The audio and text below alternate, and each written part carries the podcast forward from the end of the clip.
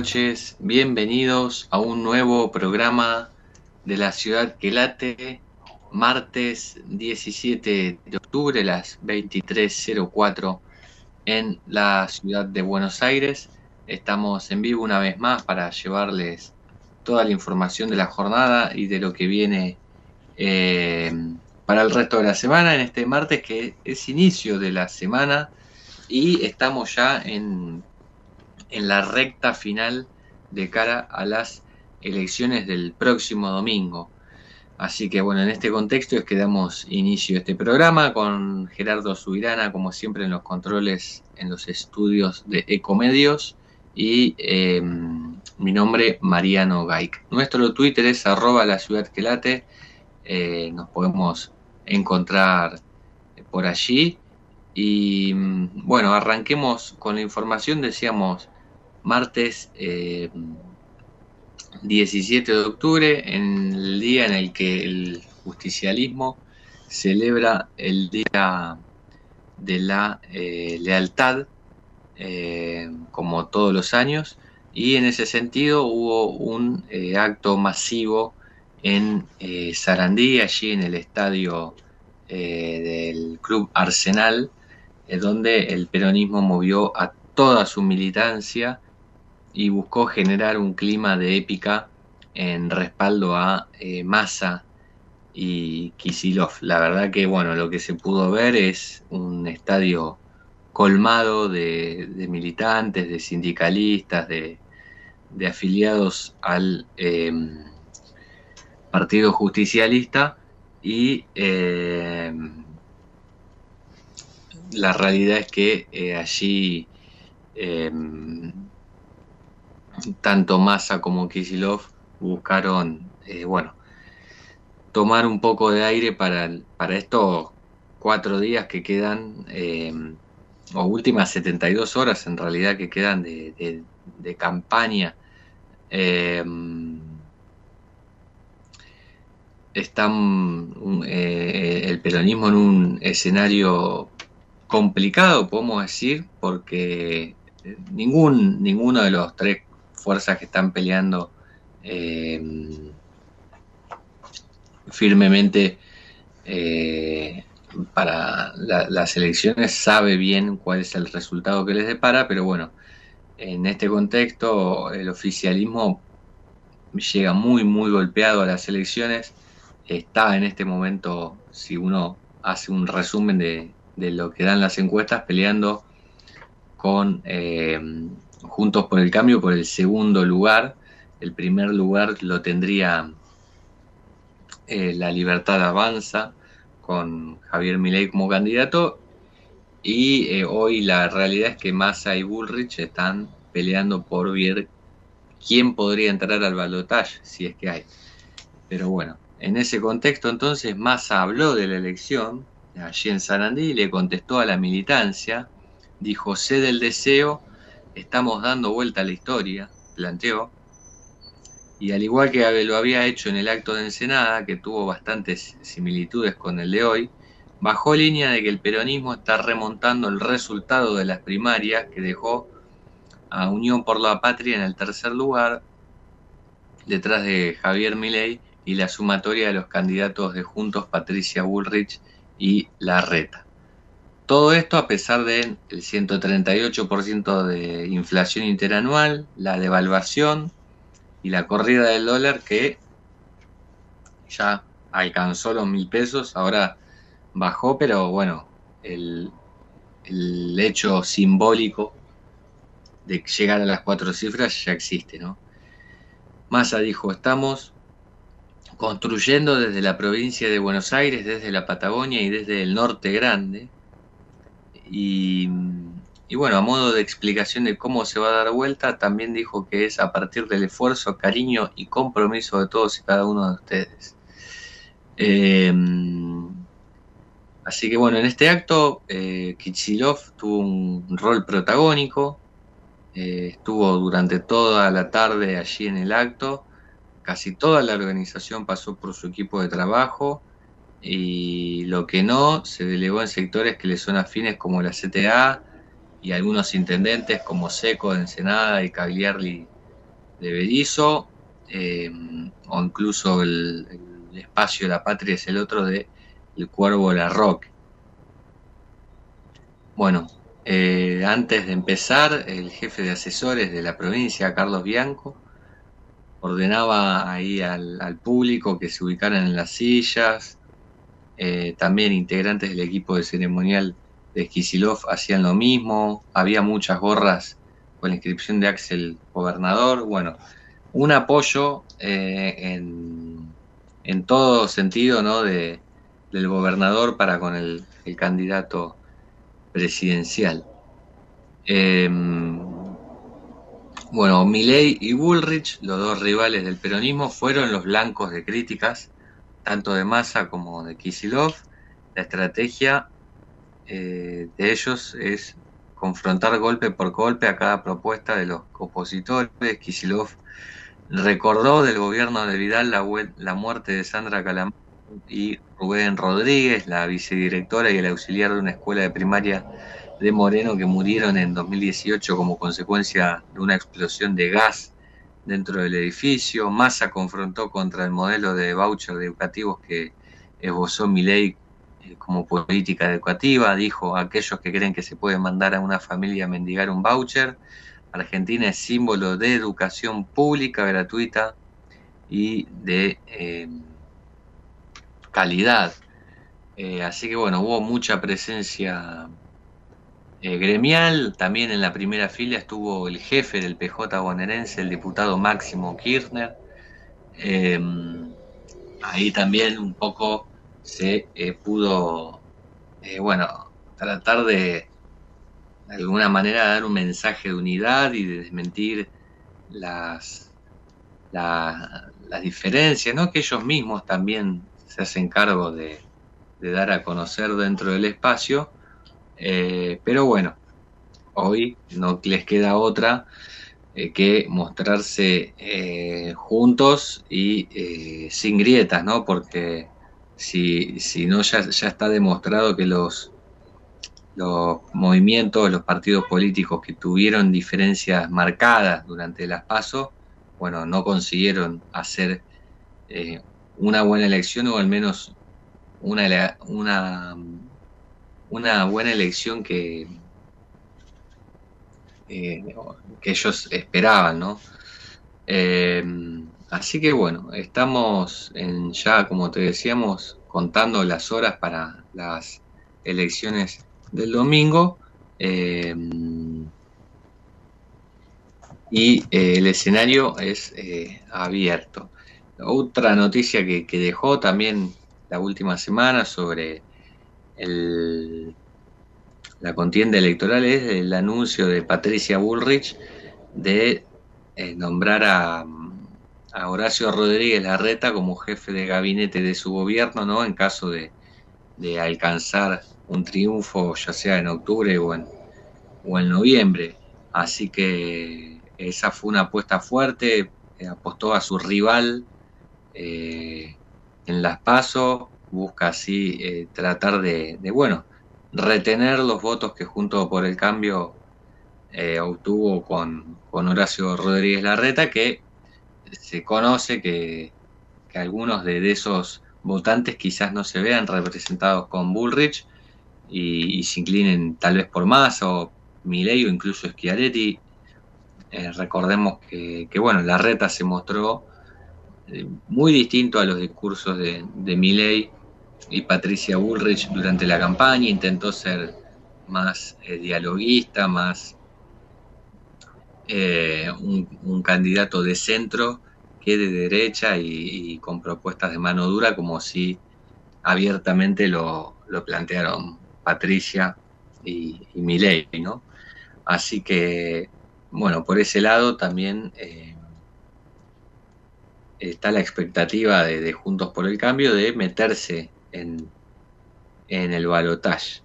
Eh, y bueno, de, aquí en adelante lo, que queda en el calendario electoral es eh, el fin de la campaña electoral para este 20 de octubre. eh, con el comienzo de la veda, esto es a, partir de las 8 de la mañana del viernes, ya rige la veda, estos son durante las 48 horas antes de la elección general, es decir, la, votación el domingo comienza a las 8, así que el viernes ya a las 8 ningún candidato puede hacer actos de campaña, eh, no se puede mencionar nada eh, relativo a eh, lo que es las elecciones y la propuesta de cada partido en los medios de comunicación. Bueno, el 22 luego tenemos las elecciones Em, generales y eh, el domingo también, entre las 8 y las 21, la prohibición de publicar resultados de encuestas, proyecciones o sondeos de opinión, pronósticos electorales o referirse eh, a sus datos. Esto es durante la elección y hasta tres horas después de su cierre, siempre previsto para las 18, así que bueno, hasta las 21 del domingo no se va a poder difundir ningún tipo de, encuesta, sondeo en boca de urna, nada. para el 24 de octubre, ya el martes a las 18, eh, vence el plazo para que los partidos hagan reclamos, protestas sobre lo que fue el desarrollo de la elección y ya ahí a las 18 de ese martes empieza el escrutinio definitivo. Obviamente los resultados los vamos a empezar a tener ya desde el domingo a las 21, ¿no? Con los primeros boca de urna, con las, primeras proyecciones. Esperemos que el, recuento sea un poco más rápido que el, el de las pasos, ¿no? Y podamos ya temprano tener eh, una buena tendencia como, bueno, para estar todos más eh, tranquilos y, que no se, mm, se, alargue tanto el, el eh, la espera por conocer los resultados. Y bueno, obviamente lo, mejor para todos es que el lunes 23 sea un día normal, que no tengamos sobresaltos ni, ni con el dólar, ni en la calle, ni ni movimientos de ningún tipo, porque bueno, ya sabemos que el país no, está para, para eso y demasiado venimos eh, soportando como ciudadanos los últimos meses eh, lo, lo que ocurre con, con la economía y, muchísimas restricciones ligadas a la política local como también la internacional. Eh, y bueno, nada, esperemos que, estas elecciones sirvan como transición hacia un, futuro mejor, ¿no? Pero bueno, con esa reflexión ya damos finalizado este tema, nos vamos eh, a una tanda, pero quédate ahí que ya regresamos con más eh, información. Capacitate de forma fácil y gratuita. Accede al Instituto Legislativo de Capacitación Permanente en legislatura.gov.ar. Legislatura porteña. Nos une la ciudad. ¿Qué es lo que hace a este municipio distinto? ¿Será su salud y que nos cuidamos entre todos? ¿Los parques y el deporte? ¿Será que vivimos rodeados de verde? Sí, porque la calidad de vida hace todo distinto. San Isidro, municipio.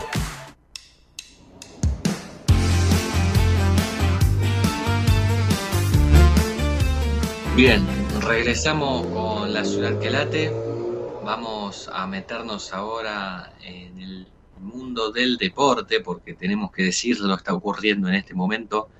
Juega Perú contra la Argentina por las eliminatorias de la Copa del Mundo, van 18 minutos y el partido está 0 eh, a 0.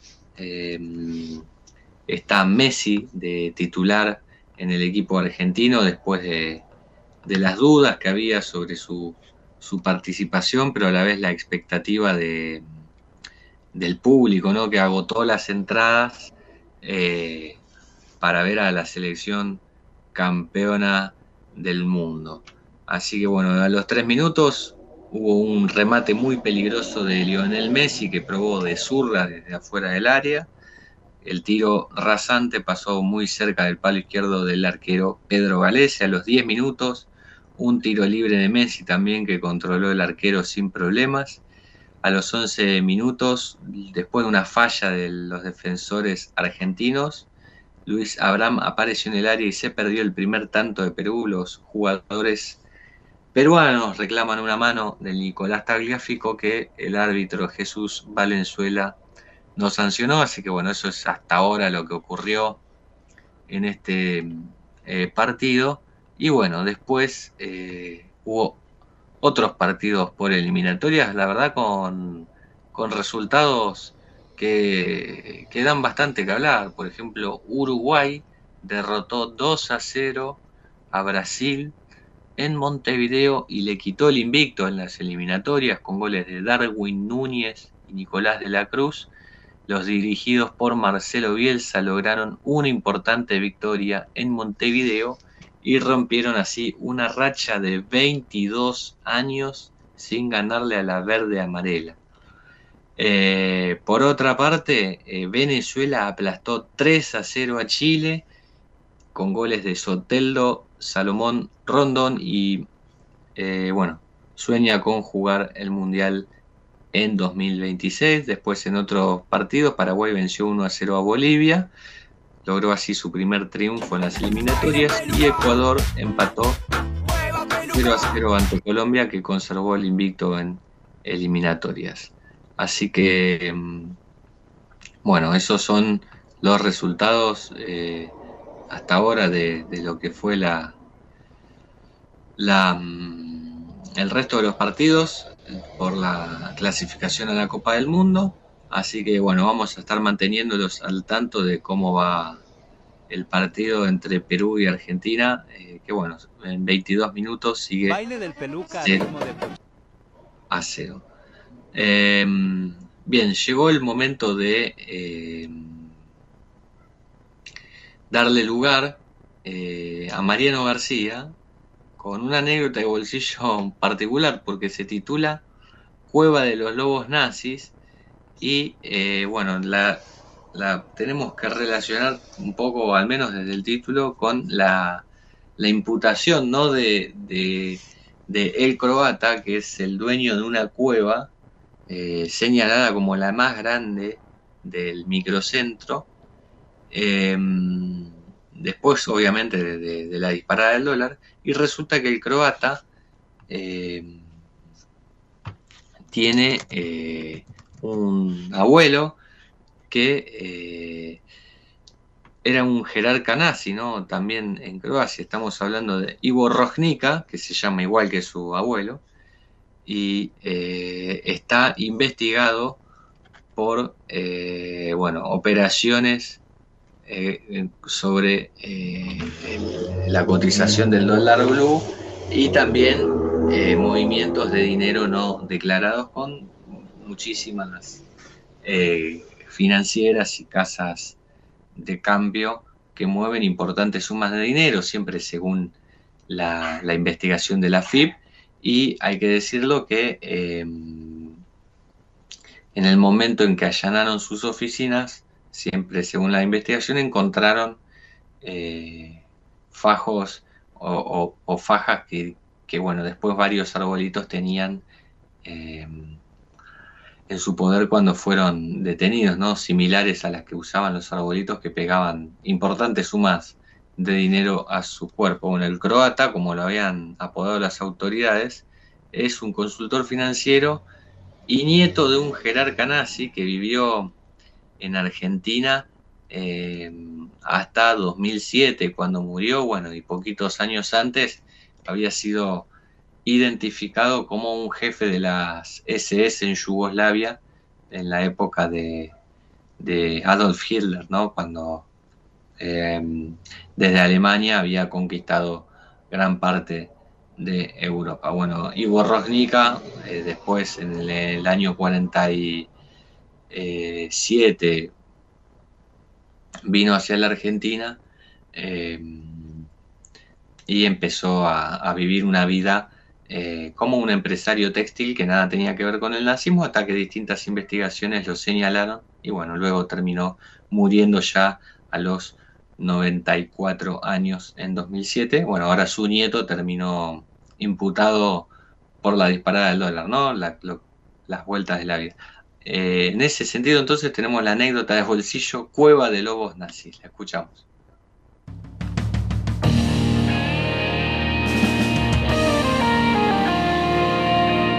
La sombra de Hitler en Mar del Plata. El 10 de julio de 1945 habían pasado dos meses de la rendición nazi y los cañones de la Segunda Guerra Mundial comenzaban a enfriarse, pero los ecos de esos disparos llegaban a nuestras costas con la aparición del submarino alemán U-530. Era uno de los llamados lobos grises que emboscaban a los barcos aliados en el Atlántico Norte y que escapó hacia los mares del sur. Después de recorrer miles de kilómetros con el combustible casi agotado, sin comida ni agua, el comandante le informó a la base naval de Mar del Plata que quería rendirse pacíficamente. Imagínate lo que pasó. El mundo empezó a hablar del tema y así se abrió la puerta a un sinfín de especulaciones. La más temida, Adolf Hitler estaba con vida y viajó de incógnito a nuestro país. Un mes después, apareció otro submarino y las versiones sobre la fuga de los jerarcas nazis hacia Sudamérica crecieron. Investigaciones oficiales llegaron a la conclusión de que fueron hechos aislados. Sin embargo, otros no creen lo mismo. Los lobos grises finalmente terminaron en los Estados Unidos donde los desmantelaron, al igual que la tripulación. Así fue que durante el ocaso de la Segunda Guerra Mundial, Mar del Plata fue cueva de lobos.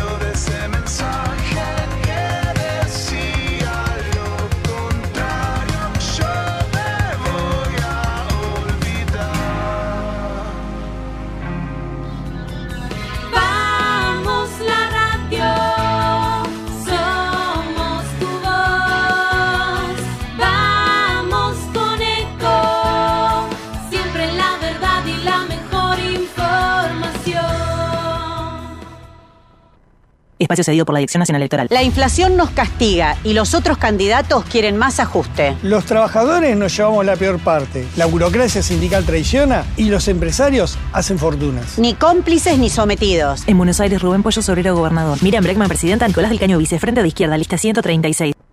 Espacio cedido por la Dirección Nacional Electoral. Tu voto vale, y vale mucho, para que hagamos de la Argentina un país normal, cuidando el interior productivo y con una mirada federal en serio, acompáñame con tu voto en octubre. Juan Schiaretti, presidente. Florencio Randazzo, vicepresidente. El voto que vale para ser un país normal. Hacemos por nuestro país. Lista 133. Soy Néstor Grindetti. Conmigo el campo vuelve a ser el motor de la provincia. Juntos vamos a terminar con 20 años de kirchnerismo en la provincia de Buenos Aires. ¿Es ahora o nunca?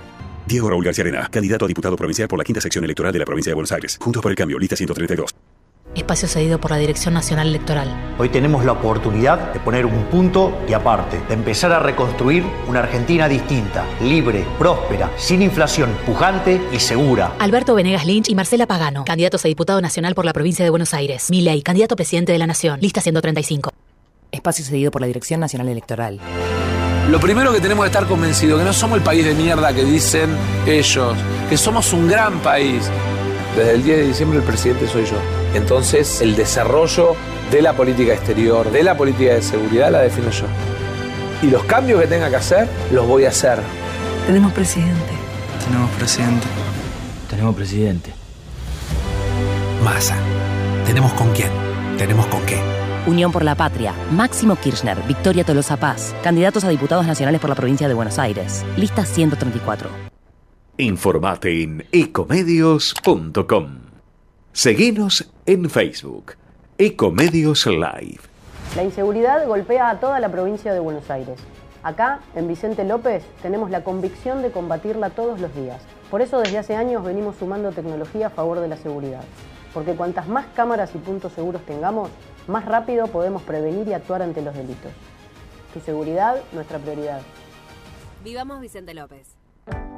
Lanús es el primer municipio en incorporar el uso de armas no letales para equipar a las fuerzas de seguridad municipales que desarrollan tareas de prevención en zonas de alto tránsito como centros comerciales, estaciones de trenes y centros de transbordo. Queremos agentes de seguridad más preparados, especializados y mejor equipados para enfrentar el delito urbano. Informate en lanús.gov.ar. Lanús nos une.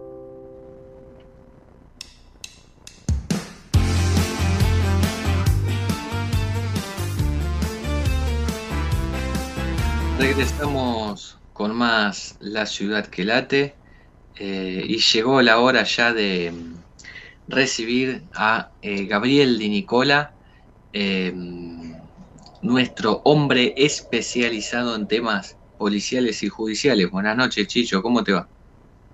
¿Qué tal, Mariano? Muy buenas noches, ¿cómo andas? Todo bien, acá mm, déjame meter el bocadillo, pero bueno, mientras estábamos en la tanda, Argentina marcó el primer gol, mejor dicho, Lionel Messi marcó el primer gol para la Argentina frente a Perú eh, allí en Lima por las eliminatorias. Así es, Mariano, aunque ahora están viendo el bar, no sé si es el bar, ah, no, ya está. Estaban revisando Ah, el bar, pero ya. Eh, a ver si saca el medio Perú, sí. Va a sacar desde el medio Perú y confirmado el gol. Perfecto. Viene el apunte porque yo no lo, no lo estoy siguiendo por televisión, eh, así que no tenía ese, e- esa visión que sí tenés vos. Em, Se, se Bueno, Chicho. bastante cómoda en las eliminatorias para Argentina, si se confirma este triunfo. Tenía- el- saca- estaría sacando 12 puntos de 12. Sí, sí, un- una cosecha de puntos, eh, sí, se da este resultado, que la última vez que se dio fue con Marcelo Bielsa en las eliminatorias para el Mundial de Corea-Japón 2002, que Argentina ganó los primeros eh, cinco partidos, tenía puntaje perfecto, 15 puntos Ah. en las primeras. No lo recordaba, no lo recordaba. Eh, Son datos que uno tiene para... eh, datos inútiles que solo sirven para recordarlos en este momento. Eh, lo que eh, hablando Bielsa, ganó Uruguay eh, le ganó a Brasil 2 a 0 eh, en un buen, partido y eh, ahí, eh, creo que está en la serie eh, junto con otros varios equipos con 7 puntos detrás de la Argentina. Eh, creo que están eh, Uruguay, Brasil y Venezuela, que está haciendo una gran eliminatoria conducida por Fernando Batiste.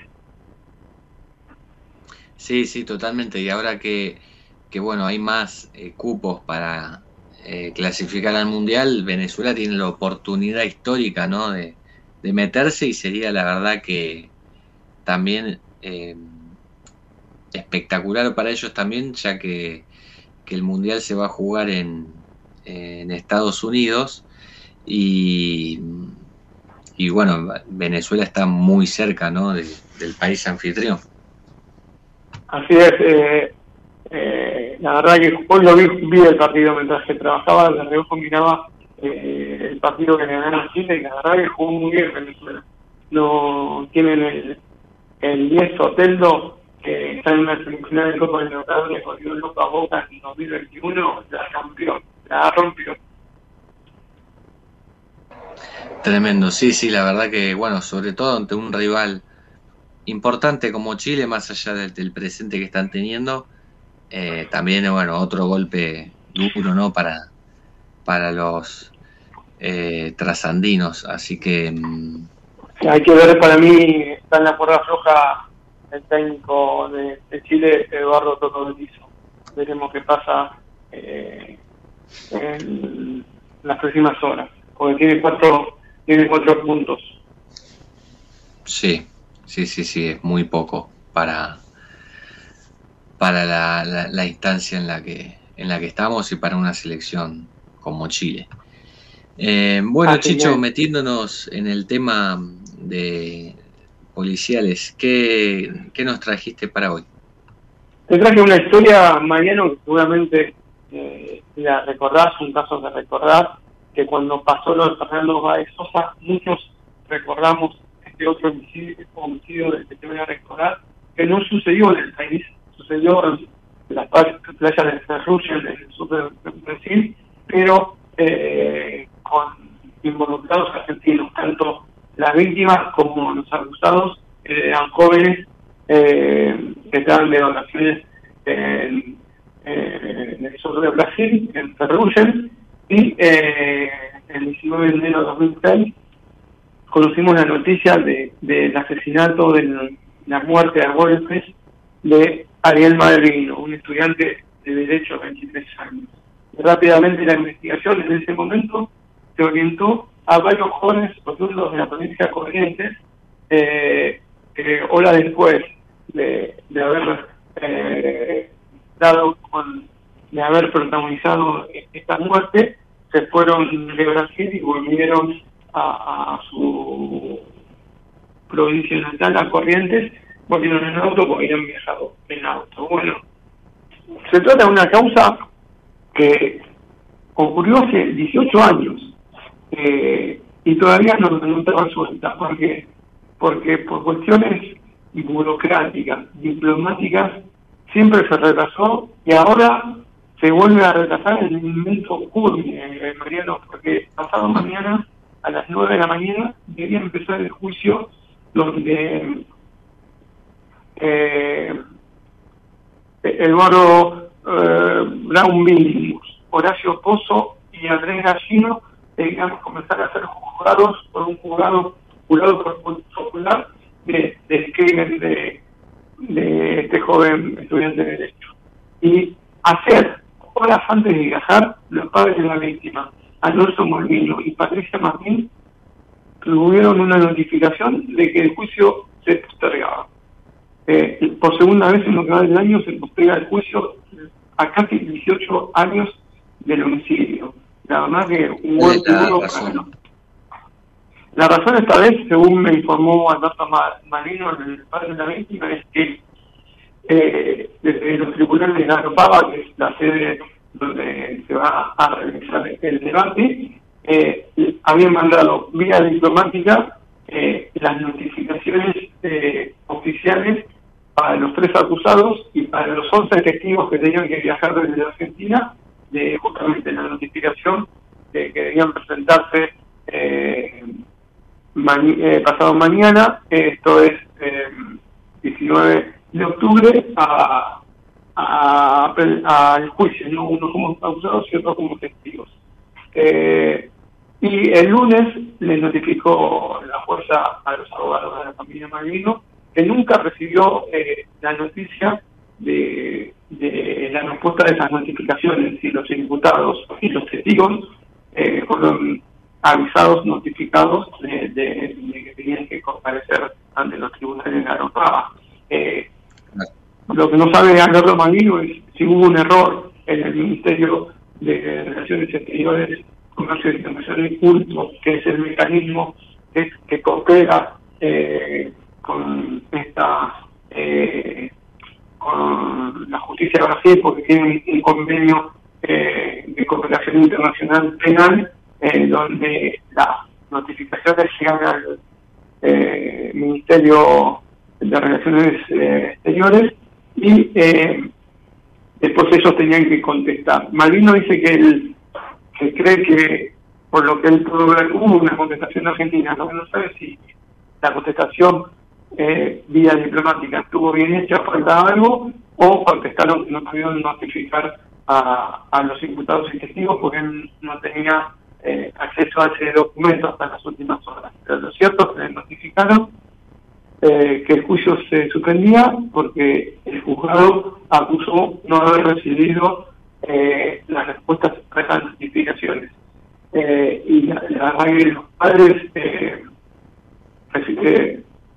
fue como una un golpe más a, a, a, esta lucha incesante de justicia, porque siempre tuvieron un mensaje más allá de la brutalidad del homicidio, porque recordemos, capaz la gente no lo recuerda, eh, a Ariel primero lo golpearon eh, y cuando estaba desvanecido en el piso, después de su cabeza golpeada contra el asfalto, le arrojaron, según la justicia brasileña, eh, un, eh, una piedra de 17 kilos de peso. Y hay un segundo gol argentino de paso de Mariano. Sí, no, la verdad que eh, de, la verdad que desesperanzador, un, como decías vos, un baldazo de agua fría, nada, una impotencia bárbara deben sentir los padres. Sí, me, contaba. Sí, no, te decía que eh, cubrí mucho este caso y siempre me, como valoré la actitud de los padres porque eh, a pesar de, de la muerte de su hijo en, un país eh, fuera de la Argentina, donde donde se tuvieron que enterar de la forma que lo mataron, nunca en sus discursos, en sus palabras había ánimo de revancha. Solo yo decía que querían perseguir justicia y lo que querían era, cuando uno llegara al juicio, de que después se decidiera si los acusados eran culpables o inocentes. Pero querían llegar a esta instancia y ahora de ver realidad esa lucha eh, que le notifica y suspende fue, fue la verdad devastador para ellos y ahora eh, tienen, decía, tengo que, eh, Alberto Marino decía, tengo que buscar los mecanismos una vez más para tratar de, que esto no se caiga, ¿no? Porque seguramente eh, el transcurso del tiempo ayuda a, a, que el crimen quede impune y en cualquier momento seguramente los acusados podrán pedir la inscripción de la acción penal, ¿no? Sí. Sí, porque esto, eh, en 2006, ¿no? ¿Fue Chicho? 19 de enero de 2006, o sea, en, eh, en enero próximo se van a cumplir 18 años. Eh, eh, por estas horas se trata de averiguar eh, cuándo preferiría una imputación de los acusados, eh, pero todavía nadie me puede responder con exactitud, pero eh, el transcurso de los de, del tiempo la verdad hace que la justicia se aleje de, la víctima, ¿no? Y, también pienso mucho eh, en los tres acusados, ¿no? porque tenían, algunos tenían 22, otros 24, otros 27, o sea, su vida cambió totalmente esa juventud que tenía en ese momento, ya están casados, pero no sé, bueno, casados hace unos años, no sé si también en Estados Unidos, algunos fueron padres, otros eh, trabajaba, eh, uno trabajaba en Australia, eh, no cómo cambió su vida y ahora de repente cuando están sentados en el banquillo de los acusados, si llega ese momento, eh, van a volver 18 años para atrás de, algo que, de una acusación grave, de, la, de lo que lo acusan a estos dos, eh, a estos tres chicos, ¿no? Hombres ya, no chicos, perdón. Sí, casi que van a juzgar a otras personas, digamos, por decir de alguna manera, pero digo,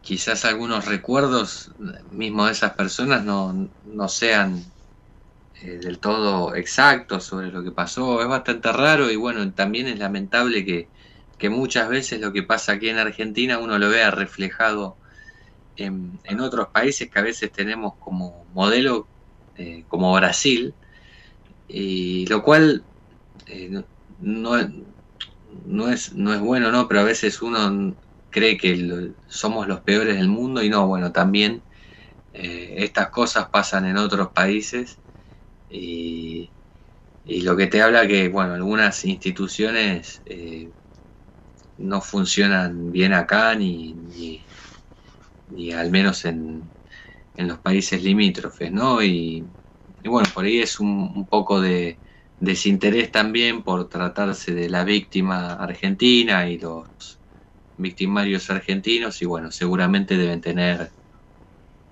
otras prioridades en Brasil, hay que ver después bien que quién tenía razón en este caso, si, si la justicia brasileña, si Cancillería, eh, pero bueno, esperemos que lo que haya que subsanarse subsane rápido para que que estos padres finalmente puedan poner un cierre a esta lucha tan, tan larga y, triste, ¿no? Así es, Mariano, y para cerrar, para recordar, eh, al comienzo de la investigación, la causa estuvo paralizada cerca de cuatro años por algo que, que lo cuento con el insólito.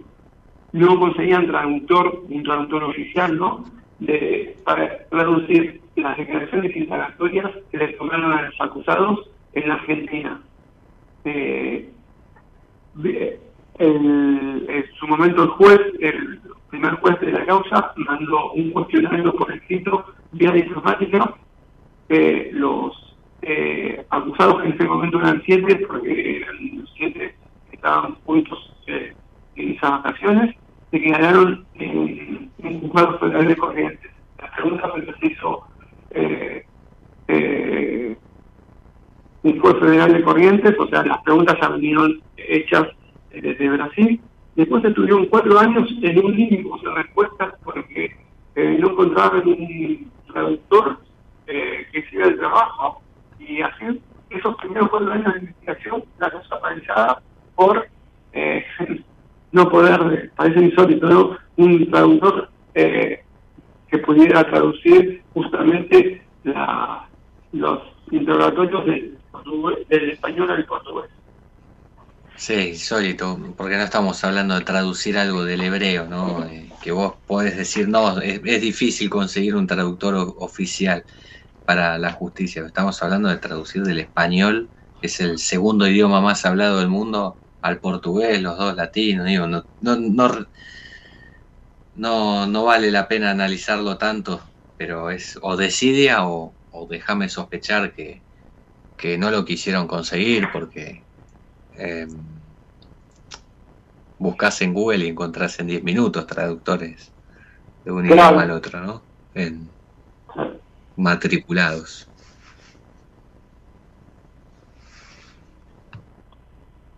Totalmente. Así que bueno. Eh, una historia de, un eh, desplante judicial eh, diplomático a la familia Bonavita. Bien, y no, no te quiero em, traer un tema si, si no lo tenías previsto, pero solamente comentarte. viste que hoy hubo novedades en la causa por la muerte de Silvina Luna, que Exactamente, se dio a sí. conocer que eh, no sé si lo tenía previsto para, para informarlo, pero si no, eh, Te lo comento, igual sí, lo, lo, lo- lo sé porque lo, lo escribí por un lado eh, en la Cámara del Crimen, la sala cuarta de la Cámara del Crimen, eh, confirmó el procesamiento de del médico Aníbal Lot- Lotoki por homicidio simple con dolor eventual eh, por la muerte de un Sí. paciente eh, y además eh, la justicia, eh, el juez Schlegel, eh, di- decidió, determinó que por el momento Lotoki no va a ser investigado eh, como había denunciado Fernando Burlando, el abogado que representa al hermano de Silvia Luna, por la muerte de la actriz y conductora. El juez entendió que eh, eh, Lotoki fue ya juzgado por por lesiones eh, eh, graves que sufrió Luna y otras eh, mujeres y como eso todavía no está, esa sentencia no está firme, todavía está en investigación. Por eso él no, por el momento, si bien continúa la investigación, no, no, no lo va a investigar, no quería Burlando, Burlando anticipó que va a recurrir esta decisión eh, y si es necesario llegar hasta el proceso de la justicia. Totalmente, bien, como decías, ¿no? No, no, no se va a abrir una nueva investigación a partir de esta denuncia de Burlando de, investigar a, a Lotoki por el hecho de la muerte que ocurrió el 31 de agosto de Silvina Luna, pero eso no quita que en la causa que está abierta, que tramita ahora en casación penal, eh, por la condena que ya recibió Lotoki a cuatro años de prisión por las lesiones graves que le provocó a Silvina Luna en aquel momento, eh,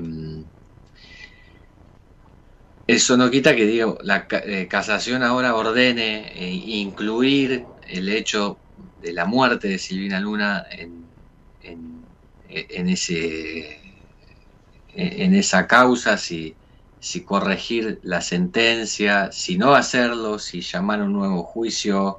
Digo, el, el juez Schlegel lo que hizo eso es que planteó es que hay un escenario que todavía está abierto, ¿no? Y entonces, Exactamente. eh, bueno, eh, todavía, bueno, él primero no puede juzgar algo que ya se juzgó, pero en segunda tampoco puede eh, abrir una investigación nueva cuando hay algo que todavía eh, está pendiente de resolverse. Así que, mm, digo, porque hoy te habrá pasado a vos que veías los titulares en, en los graphs de la televisión y dicen, decían, por ejemplo, que no van a investigar a Lotoki por la muerte de Silvina Luna. Bueno, no, no lo van a investigar de nuevo, pero hay que ver cómo termina esto, ¿no? Lo- la causa eh, por la que ya fue condenado, que, bueno, no está firme y, hay posibilidades de que se le agregue esto, ¿no? Igual Burlando, como te decía, eh, hoy me dijo que para él, en la, en la lucha que hizo, la hizo son dos eh, situaciones diferentes, una la que ya fue juzgado y otra la que se, se, se, con la muerte y por él, por eso él sostiene que se tiene que investigar y como te decía, dijo, si es necesario va a recurrir ante la Corte Suprema de Justicia de la Nación. Seguramente con el paso del tiempo vamos a tener novedades de, de este tema. Totalmente, Chicho. Así que bueno, eh, gracias como siempre por la información. Eh, se fue al, entretem- al entretiempo Argentina ganando 2 a 0 frente a Perú con otro gol de Leo Messi. Exactamente. No lo festejo, no, no, no puede ver el gol, pero y, y hay entonces ganar adelante. Perfecto. Bueno, nos vamos a una tanda y ya regresamos con más La Ciudad que Late. Capacitate de forma fácil y gratuita. Accede al Instituto Legislativo de Capacitación Permanente en legislatura.gov.ar. Legislatura porteña. Nos une la ciudad. ¿Qué es lo que hace a este municipio distinto? ¿Será su salud y que nos cuidamos entre todos? los parques y el deporte, ¿será que vivimos rodeados de verde? Sí, porque la calidad de vida hace todo distinto. San Isidro, municipio. Lanús es el primer municipio en incorporar el uso de armas no letales para equipar a las fuerzas de seguridad municipales que desarrollan tareas de prevención en zonas de alto tránsito como centros comerciales, estaciones de trenes y centros de transbordo. Queremos agentes de seguridad más preparados, especializados y mejor equipados para enfrentar el delito urbano. Informate en lanús.gov.ar. Lanús nos une. La inseguridad golpea a toda la provincia de Buenos Aires. Acá, en Vicente López, tenemos la convicción de combatirla todos los días. Por eso desde hace años venimos sumando tecnología a favor de la seguridad. Porque cuantas más cámaras y puntos seguros tengamos, más rápido podemos prevenir y actuar ante los delitos. Tu seguridad, nuestra prioridad. Vivamos Vicente López. En Ituzaingó, para tus mascotas, el mejor cuidado. Más de 10.000 vecinos y vecinas ya atendieron a sus mascotas en la Clínica Veterinaria Municipal, un moderno espacio de atención gratuita para la salud de quienes son parte de nuestra familia. Cuenta con servicios de vacunación, castraciones, cirugías, atención clínica y más. Más información en miituzaingó.gov.ar. Gobierno Municipal de Ituzaingó.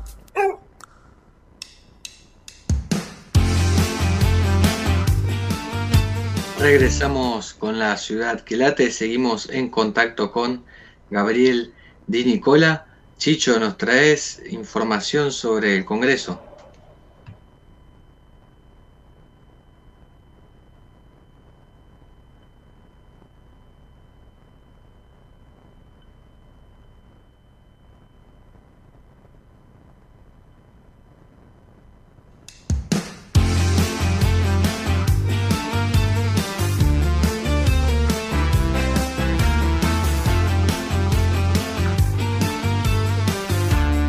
Regresamos con más La Ciudad que Late. Eh, seguimos en línea con Gabriel Di Nicola y em, Chicho, ¿nos traes información sobre el Congreso?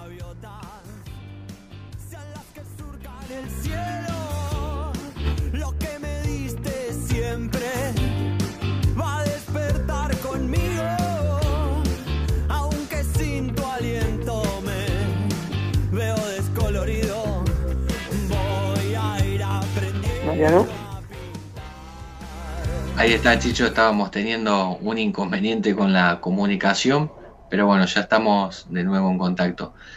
Em, te decía que, que nos traes información del Congreso, ¿no?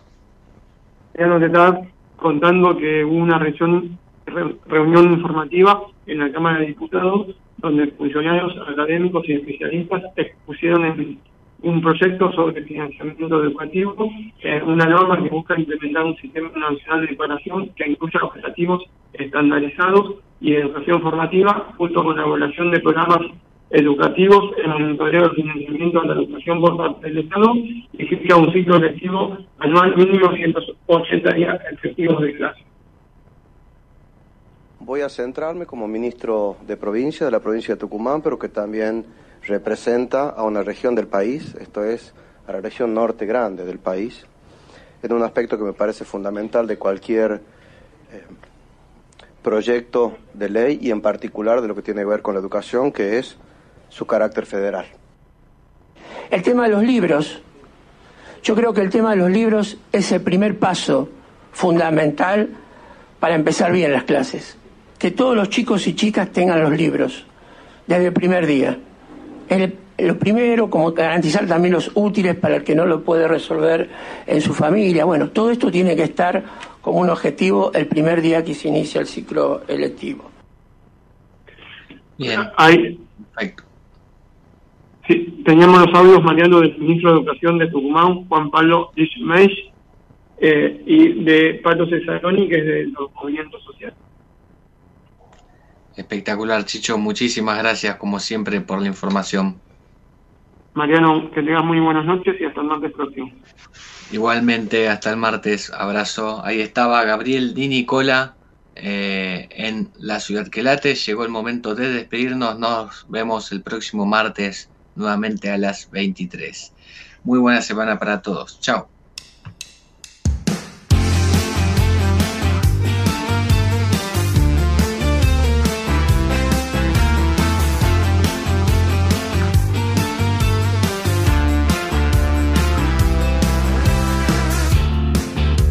quiero ser fotito, tampoco un